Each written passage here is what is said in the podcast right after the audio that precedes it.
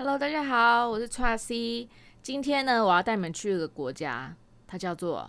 阿联酋联合大公国。你准备好了吗？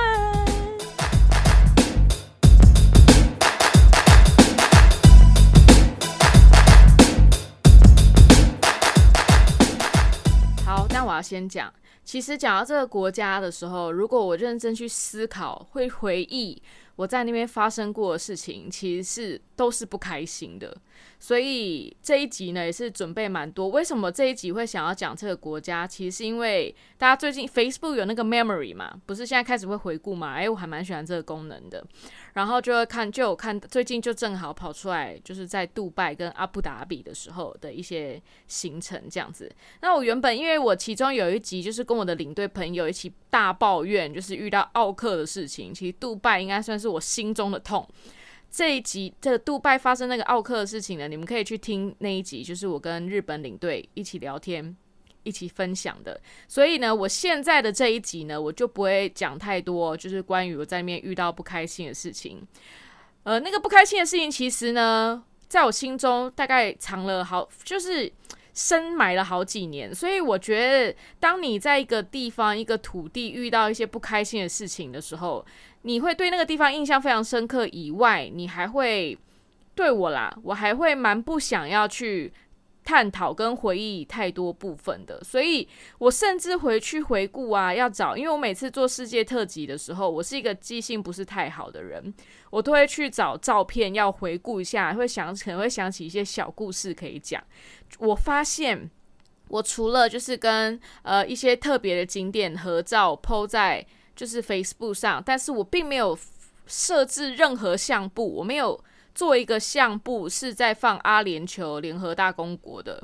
任何的相簿，就是跟我以前的行为很不一样，所以可见我那一次回来应该是真的超不开心，我连照片我都不想放，就是我也不想要回忆，所以我想哦，那时候的那个遗毒在心里还蛮深的。然后最近呢，因为又看到那个去年他现在又走红，因为去年他的皇后。他的那个国王的老婆绕跑到了，带了两个小孩逃跑到英国去，要得到英国的庇护。然后，所以呢，我又开始了来了解这些这个地方。那大家应该都知道，就是讲到这个国家，因为它是伊斯兰教的国家，那个牵扯到女权方面，所以我这一集的内容呢，会先讲一下这个国家的发展。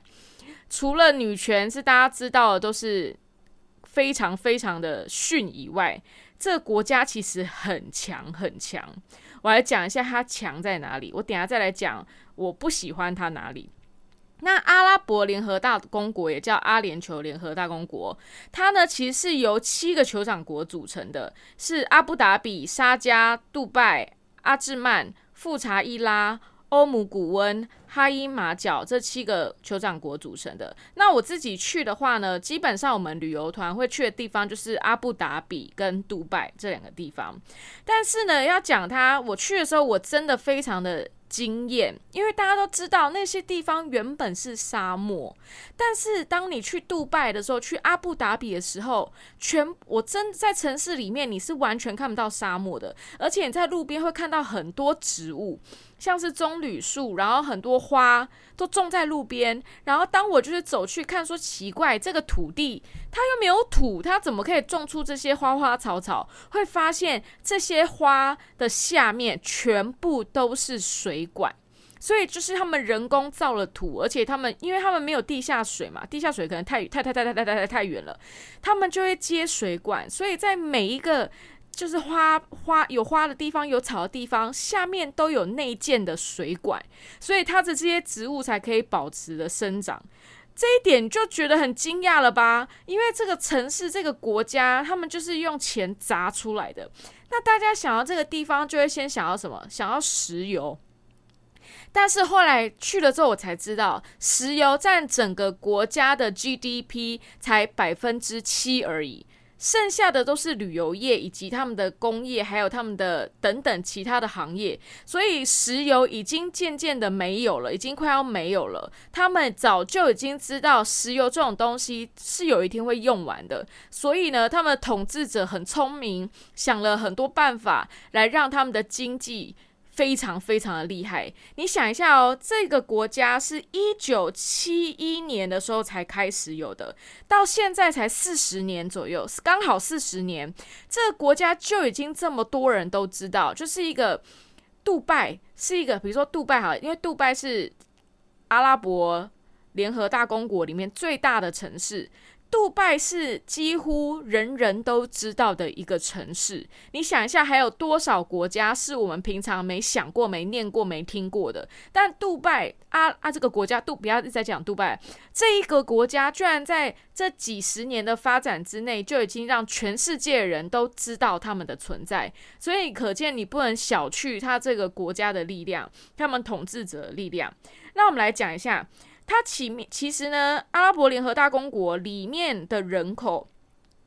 其实百分之五十呢都是外国人。现在居住人百分之五十都是外国人，然后里面呢有很多的印度裔以及巴斯坦裔、巴基斯坦裔，然后呢真的是阿联酋裔的话呢，大概是占了百分之十二左右而已。那为什么印度裔跟巴基斯坦裔的人会那么多呢？这就要讲到历史，因为呢，在一八二零年的时候呢，这个地区被沦为英国的保护国，直到一九七一年，也就是经过了一百五十年左右，英国宣布终止保护条约，所以呢后面。这六个地方呢，才纷纷说好，那我们六个酋长国。我们宣告独立，然后我们来制造宪，我们来做临时宪法，我们来组成一个国家，就叫做阿拉伯联合酋长国。那其实，在发现石油之前呢，珍珠是这个阿联的主要的产业。后来呢，在一九六六年发现了石油，突然呢就变成超级富庶的。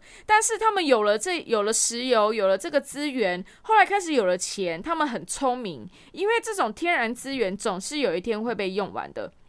所以呢，他们统治者就开始想，我们要怎么去发展我们的国家。后来就是发展了投资业，所以欢迎，所以你才知道这个地方为什么百分之五十的人都是外来的人，因为呢，他们鼓励发就发布了很多政策，利他的政策，让很多外国人愿意来这边。所以当你想到像杜拜这个城市的时候，你一定会觉得它跟商业是脱离不了关系，而且可能你有很多朋友也在杜拜工作，嗯，有点像是另外一个新加坡。概念就是非常大量的欢迎外面人来献出他们的人力，献出他们的呃经验来投注在我们这个国家里面。那它原本呢，这个石油呃石油占最多的地方呢是阿布达比，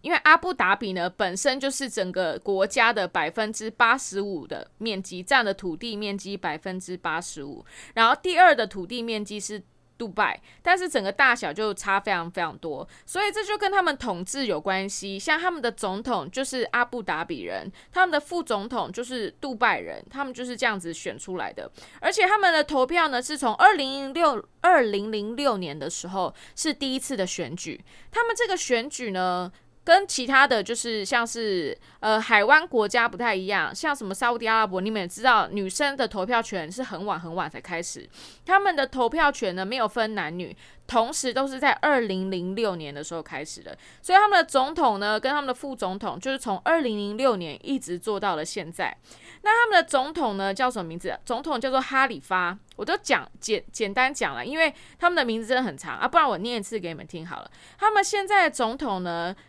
就是从阿布达比也是总统，他叫做哈里发本扎耶德阿勒纳哈扬。然后呢，副总统呢是由迪拜来的，是穆罕默德本拉希德阿勒马克图姆。后面这个副总统非常非常有名，这个我等一下再介绍。那这个国家呢有非常多的外来人，但是它的文化很特别，像是呢。如果你有去旅游过的人，那可能有的人没去过哈，因为去杜拜旅游其实真的还蛮贵的。我那时候也是因为带团去，因为杜拜本身不会是我自己想要去当背包客会选择的国家，哦，不是我会喜欢的路数这样子。但是带团去，诶，可以见识一个新国家，也是觉得超级酷的。诶，我有去过杜拜这样，但我去杜拜的时候，我发现一件事情很特别，就是人种很多以外。然后当地的女性呢，她们都会穿黑袍，然后会盖面纱。但是呢，外国人呢，都像外国女生都可以穿背心，或是穿比基尼在海边玩水游泳。就是你会看到那个反差，它所以它其实就是一个对外来人，他们不会觉得你要去信仰我们的宗教，他们也有很多酒吧都是提供给这些外国人的，就是不信仰伊斯兰教人，但是他们本地人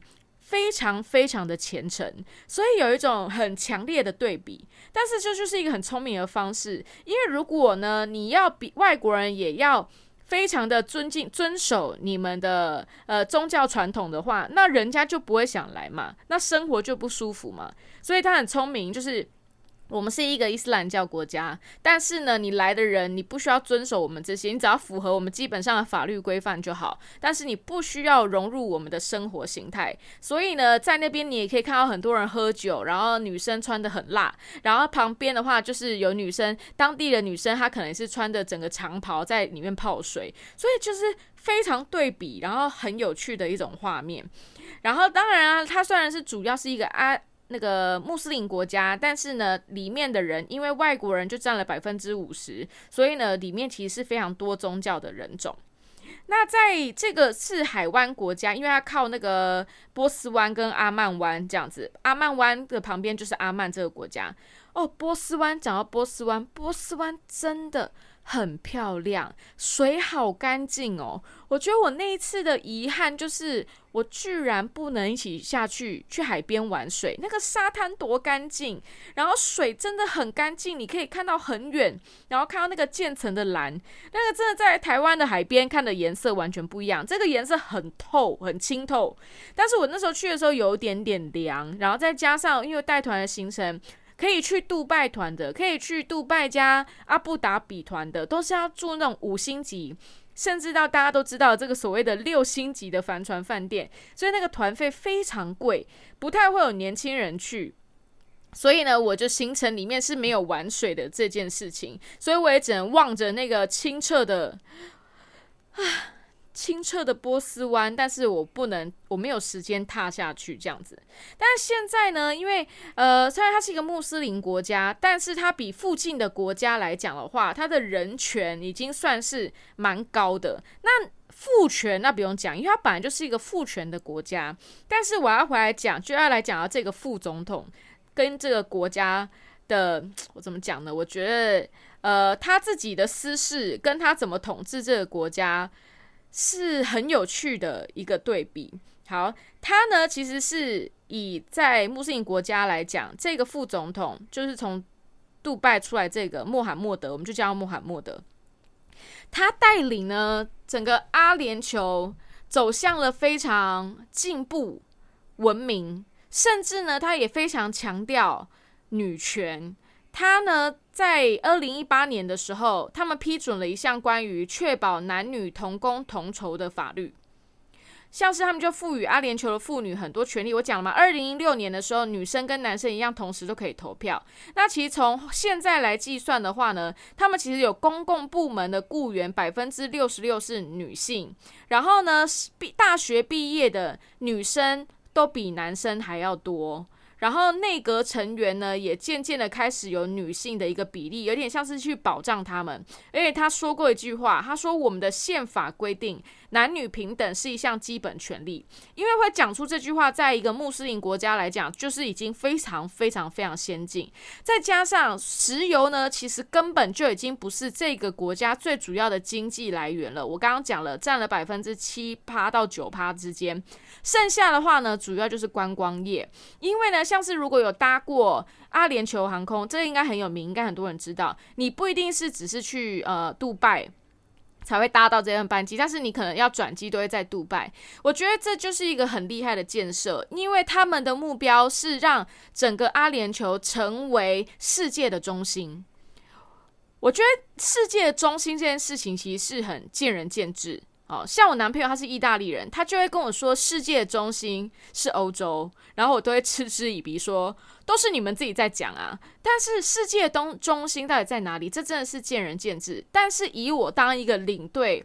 的感受来说，其实我会觉得杜拜真的可以称得上世界的中心。除了就是我工作的关系，杜拜是一个非常非常重要的转机的点，而且它在机场方面，在整个设备方面做得非常非常好。我觉得阿联酋航空可能是我嗯心中的。第一名的航空公司，当然说你说第一名的机场的话，我可能会选上集呃上上集有讲过，我可能会选新加坡航空，因为杜拜的那个霸气，我会觉得走路很累，所以我自己喜欢就是新加坡的樟宜机场这样。但杜拜的机场也是非常高级，有让你去洗澡的地方，然后非常非常多的椅子，就是整个设备是非常新颖的，而且建筑也非常漂亮，在机场里面会有两好多排的棕榈树。就在机场里面哦，很幽默吧？那你可想见，那个机场里面的那个棕榈树下面绝对又是接了密密麻麻的水管，要来养这个棕榈树。当然，棕榈树本身不需要太多的水分。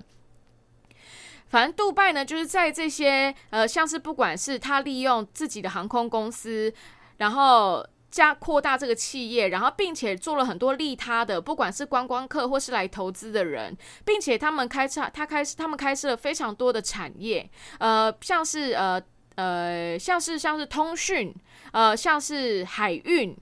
然后像是呃人权、呃慈善等等的。其实，杜拜这这个总理呢，他做了非常非常多的事情，非常跨国际，然后有非常跟超多国家合作，所以他真的是从这几十，从二零零六年上任以来到现在，他带领了这个国家走的。非常非常前面，让大家都认识了。至少你想到杜拜，你想到阿布达比，想到阿联酋，你想的都是很先进、很有钱。因为大家也知道，之前说杜拜的乞丐一个月有好几十万块的台币的薪水，所以那时候大家就很流行说：哈，那我干嘛不去杜拜当乞丐？但因为杜拜的乞丐其实是非法的，因为其实基本上是不需要这个职职业，所以在我在路上的时候，我没有看到乞丐。但是，其实我带团的时候，我也很荣幸，我觉得很开心。呃，原本是觉得很可惜，因为团费非常贵，所以呢，公司没有办法负担。他们是有说，这一团如果超过三十二个人的话，三十二个人领队才能跟着客人住一样的饭店。那我带的那个团呢，每一天晚上都是住五星级的饭店，不管是在杜拜还是在阿布达比。像杜拜的话，就有住那个帆船饭店，这是一定要的。然后有住那个哈利法塔。就是全世界最高的建筑哈利法塔的饭店也有，然后呢去了阿布达比也有住那个酋长饭店。酋长饭店的话，应该是很多人看到电影，有一些电影里面都会放酋长饭店的照，就是都是在那边拍的哦。那个大厅哦之气派哦之辉煌，这样，那就是他们的风格。那我原本觉得很可惜，想说哦来这边不就要住这些高级饭店吗？就有点可惜啊。可是我就是。我我也不是付那个团费的人，那也只能这样嘛，反正就把工作做好。然后那时候我就那集我讲，我光查房哦，查到天昏地暗。那这一集这个内容呢，你们就去听那个我跟领队跟日本线领队一起讲奥克那集，自己去听就好了。然后呢，但因为我不能住嘛，所以呃，我当我的工作结束之后呢，我就要自己搭计程车，然后到就是嗯，到住那种商务旅馆。就是普通的旅馆这样子，但我也觉得我也觉得很 OK，因为我其实因为那团带的不是很开心，所以我觉得我可以脱离客人这件事情，我就是蛮爽的，就是已经是我的小确幸哇！我终于可以搭上计程车回到我的小天地了，虽然每次都很晚。然后我记得有一次住的就是呃有几天是在饭店哭嘛，就是没有出去，因为我很喜欢去外面拍拍照，而且我知道杜拜其实治安还不错。那我住的商务旅馆呢，都不是在市中心。市中心一定很贵啊，也不会让我出钱去住市中心。我就是住在稍微微微郊区一点点，就发现哇，市中心的人跟我住的微微郊区一点的人完全是不同 style。因为你住在市中心的时候，跟你的行程去到一些市中心，你看的都是外国人，你看到的都是非常非常有钱的当地人。但是我住的那个地方呢？它附，它就不是在城市中心，所以它比较 local。我出去之后呢，我就有一种，嗯，去到，嗯，非常干净的埃及的感觉。就是埃及的一些小巷弄，但是非常干净的。非常干净，然后非常建设稍微好一点的埃及，那就是很多男人就站在路边呐，啊，女生就是不会坐在路边，啊，男人都会站在路边这样，然后看到我一个亚洲人，就是一直打量，然后我也很习惯啦，因为你去那种穆斯林国家，他们男生就是很喜欢打量女生，所以我都觉得还好，但是就是那边不会让我觉得危险的感觉，跟埃及其实不太一样，因为埃及如果晚上一个人走在。嗯，只有当地人的地方可能会有一点点紧张，但是在那边完全不会。然后我那天就是可能比较早下班，然后也没那么伤心的，然后我就自己出了饭店之后，想说，嗯，去走走、散散步，看一下这边在搞什么好了。嗯，结果住的附近真的没什么东西，就是一些小杂货店这样子，小当地的商店。我还记得，我就去了一个，因为他们很爱吃，很爱吃甜的。如果我去过土耳其啊。埃及，呃，埃及的话，你们知道他们非常爱吃甜的。然后像杜拜的话，它就有那个土耳其的那个甜点，就是像千层酥，上面会撒无花果，然后泡在糖水里面，再拿起来那一种。哦，那个真的是甜到爆炸。然后我就是，但我就会避开选这个，因为我本身不喜欢吃那么爆炸甜的甜食。然后我就记得我也是就乱买一些嘛，因为我很喜欢吃。每个国家不同的东西，我觉得吃，我在每一集都讲过了。我觉得吃是很重要的，就连去印度也一定要吃路边摊，不管大家怎么说。因为如果你没有去尝过当地人在吃的东西，我觉得就像你人来台湾，你没有去台湾的夜市或路边摊吃个卤肉饭，我觉得你不觉得这样就是？会，你不觉得外国人这样就有点点可惜吗？哦，反正我就是去，然后也是买了乱买了一些，然后就是呃，也是去逛一下杂货店，也都没什么，没有什么特别的。但是那是我唯一一段时间，我觉得哇，我看到当地人的生活了。所以其实虽然我们想象中这个国家，好像是呃阿布达比或杜拜，我们想象中的都是。很城市的部分，想象的都是很有钱，那些百货公司开的多厉害，然后它的机场有多猛，都会想的是那些很很澎湃，它的饭店长得多漂亮，多金碧辉煌。但是当我真的出了我的商务旅馆，然后走到随便一家杂货店，然后他们的糕点店，然后跟那些站在路边的阿拉伯人一起这样互看几眼，这样子。的那种感觉是我，那是我最喜欢的一个部分，也可能是被客人 c o k d 到已经有点崩溃这样。但是我觉得还有一个关系是，我当时去的时候，除了阿布达比的白色大呃白色清真寺以外，真的美到，因为我本身喜欢清真寺胜过教堂，我喜欢清真寺里面他们的壁画或是瓷砖。他们因为像是大家知道，穆斯林他的先知有说不可以有任何的神像，所以你在那些回教国家，你不会看到任何的神像。然后你也你不会看到，它当然会有一个朝向卖家的方向的一个神龛这样子的概念，但是它的所有的装饰都是跟光源，然后跟植物、跟日月星辰比较有关系，不会有那种很澎湃的。很夸张的设计，可是他们的饭店就不一样，所以我很喜欢清真寺。我喜欢清真寺那种很简洁，然后颜色选的很大地，或者是他们的图腾跟他们的瓷砖配色，我喜欢那个样子。所以除了阿布达比那个白色清真寺，跟我去了沙漠里面，跟就是在杜拜时候有个行程是在沙漠，沙漠是自然景观嘛，这两个地方以外，哦，还有就是我刚刚讲的波斯湾的水真的很干净。以外，我没有感受到文化。我觉得这个就是对比吧，就是你在原本一个沙漠，然后盖起来的一个城市，盖起来的一个国家，你是要怎么样强烈的注入文化？因为它没有古迹嘛，它本身没有古迹这种东西，所以它的东西都是新的。然后那些很新很新的东西，就是除了清真寺以外。我觉得对我来讲是我是没有感觉到灵魂的，但是唯一第二个我感受到灵魂的，就是那一个晚上，我一个人走在路上，然后看着就是比较就是没有那么漂亮的清真寺，但是它的那种瓷砖透过灯的照映，跟整个建筑小小的建筑，一个小小的，就是那种住宅区的一个清真寺，那才是那是我觉得最有灵魂，我觉得我最接近这个土地的时候。然后当然有跟一些哥们这样稍微对看笑一下，这样跟一些姐姐们，就是穿着黑袍的姐姐们，也是这样对视对笑一下。的时候是我觉得最有感觉的时刻，所以这个国家，但除了我遇到的，呃，我和我遇到的客人让我的感受不好，还有就是我觉得他们有长远的历史的文化的累积，还有因为我虽然没有住在那个饭那些饭店里面，它的外在是真的很厉害，可是当我进去帮客人检查房间的时候，我会发现。我对于他们的饭店跟对于他们很多的很大气的建筑的感想，就是金玉其外，败絮其中。就是我看到客人的饭店，但是除了帆船饭店哦，因为帆船饭店是我不能进去查房的，所有的客人都告诉我非常非常的高级，就是枕头套会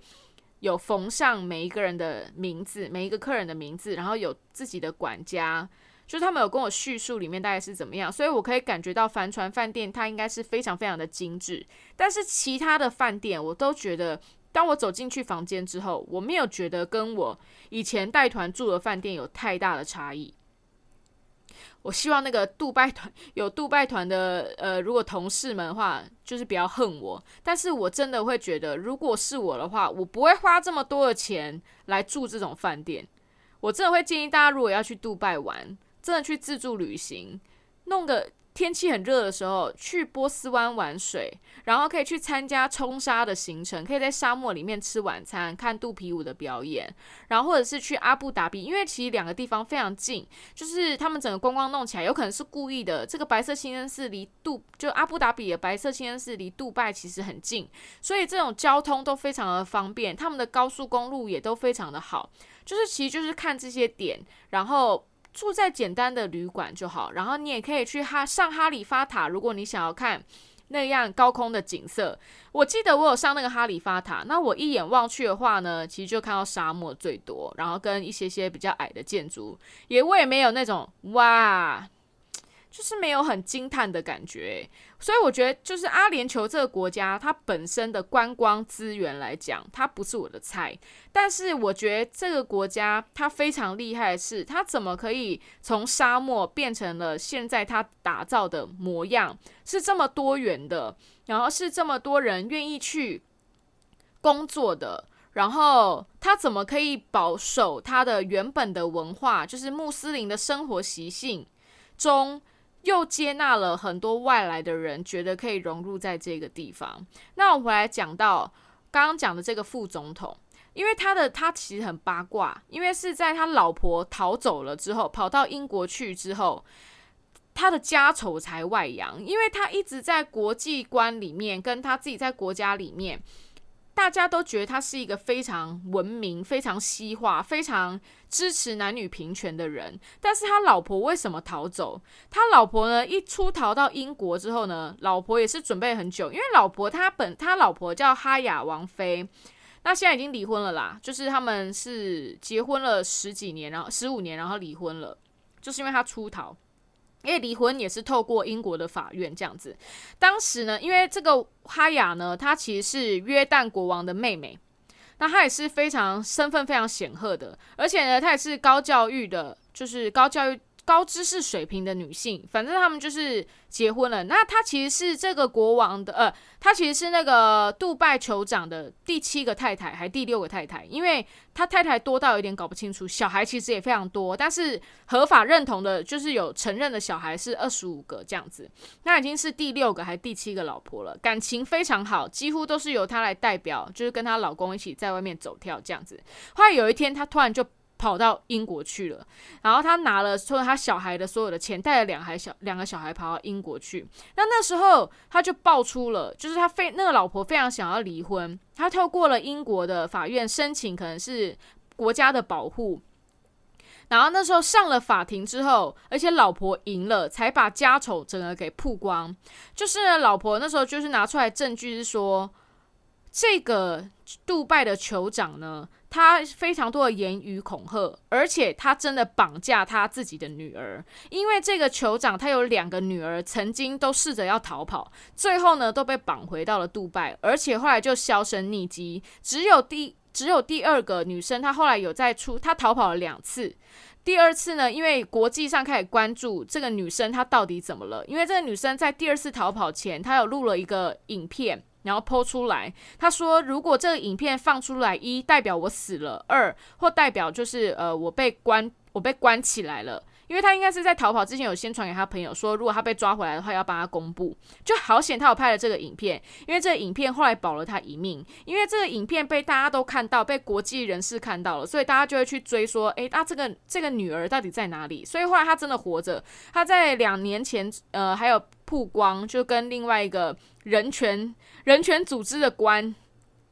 一起曝光，然后因为他找这个人权组织，但是他其实是那个人权组织的前之前的管理者，他就我不知道这是花钱来的吧，反正你上网查他的女儿的表情，看起来超像。生就超生无可恋的，然后故意曝光这些照片是要证明说哦他还活着，然后他还很好这样子。还有那个前的前人权的管理者的那个女性，她也说哦她很好，大家不要再以讹传讹，误会杜拜的酋长了，就是女儿还很好这样。可是你看那个女儿的照片，你真的觉得干她一定是。非常心酸哈，你们这可以自己上网查。所以这个哈雅王妃呢，她就是说，她真的绑架了她的两个女儿，就是限制了他们的自由，然后等等，还说要把自己的女儿呢嫁给别的国王。她女儿还非常非常小，因为呢，他们其实现在还是有很多十几岁，就是要如果尤其是你家是贵族的话，你可能要为了家庭去做这些政治的联姻，很多都十几岁就结婚了这样子。所以就是她就是没有办法接受，因为她是一个蛮呃思想很前进的女性，她不希望自己的小孩也会落得如此下场。再加上应该是她自己的婚姻生活也是非常的压迫，所以她就选择了逃跑。好险，她也找到一个非常厉害的律师，所以呢后来胜诉了。然后也透过了，最后虽然胜诉了，但是他并没有身份可以长期留在英国。后来是因为呢，因为他是约旦国王的妹妹嘛，就是约旦国王呢帮他呢当做约旦的类似外交官之类的身份，所以哈雅现在就留在了英国这样子。然后因为这件事情的曝光，大家才知道说，哇，这个杜拜杜拜的酋长不是他原本声明的这样子。因为我刚刚不是说他有在。二零一八年的时候，他有说男女在基于我们的宪法，男生女生的权利应该是要一模一样的。后来才发现，哇，他对他自己家里的人是完全不一样的。再加上他在政治的手段上面，其实是被整个国家人是非常推崇的，人民也都非常非常的支持他。那也因为他的家丑外扬之后，就有一些人讲说，他如果是这样子对待他自己的家人的话，那他怎么可能是一个好的统治者？其实我觉得这句话不一定。因为我觉得人是有很多面相的，我觉得你们也可以去想想这个问题。因为其实有非常多的统治者，非常伟大的统治者，他在自己的私生活上面是非常不好的。像是我举例来讲一个好了，这是马丁路德的八卦。大家知道马丁路德是一个民权主、民权的黑呃美国历史上民权非常重要的一个人物。人权非常重要的一个人物，他也是备受爱戴，啊，有非常他多他的纪念碑以及他的故事。但其实呢，他也很多自己的家丑，就是那时候胡佛，大家知道吗？那个胡佛探长，FBI 的胡佛，他有找出他其实呃他的自己他的性生活或者是他的家庭关系其实是不好的，但是这些东西都被掩盖了过去，所以就只是说对比了。就人，当然这两个事情你没办法这样子直接说哦，他们是两个相同的角色来做这样对比。但是我自己本身不认同你在做什么事情上面很优秀，呃，很烂，你在另外一面你就会你就不会也不会好。诶，你们懂我意思吗？就像我觉得这人世间有百百种人，有的时候我们会看到在我们。在这个人可能只是我们的朋友，我们就会觉得他非常非常好。但是当他是在工作场合的时候，他的角色、他的态度可能是不一样的。但那他的面相就会是不太一样的。所以我觉得，只是这个故事呢，也让我去思考说：哇，一个人他可其实在我我的感受中，他真的把一个国家带领的非常好。但是他的私生活，他对于女性的。歧视也好，或者是不尊重也好，并不代表他统治一个国家的能力与否。对我来说啦，当然我是觉看了他的私生活，真的觉得这个人不可取。但是 whatever，这一个阿联酋这个地方，现在就是在世界上有这么这么多这么知名。当然，我们不能忘记他背后有非常多的支持，不管是他的家产，有非常多的支持跟。跟这些力量才能够让他可以做大成这个程度，但是呢，他的智慧这也是不同凡响的，因为他不是他们不是仗着石油这个自然资源，而是想到了更前面，而是一个与世界轨接轨的这个想法。所以呢，我特别想要分享一下阿联酋这个地方。那有机会呢，我觉得虽然我刚刚说他没有一个很深刻的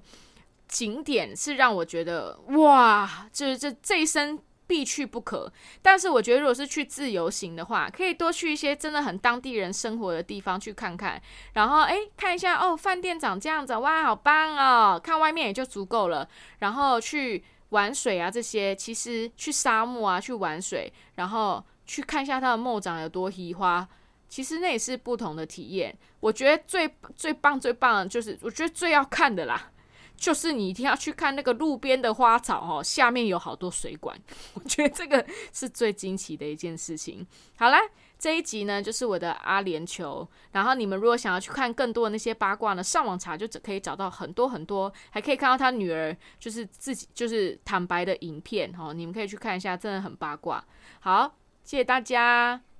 那我人呢已经回到台湾了，我即将就已经开始隔离了几天。之后呢，等我隔离结束，应该开始就会有跟别人对谈的节目开始出现了。那希望大家可以继续支持。那世界特辑的话呢，还是会继续做下去的。好啦，那今天就这样子喽。非常谢谢你们。虽然呢，我们在不一样的时间、不一样的空间，很开心你们跟我共享这三十几分钟。拜拜。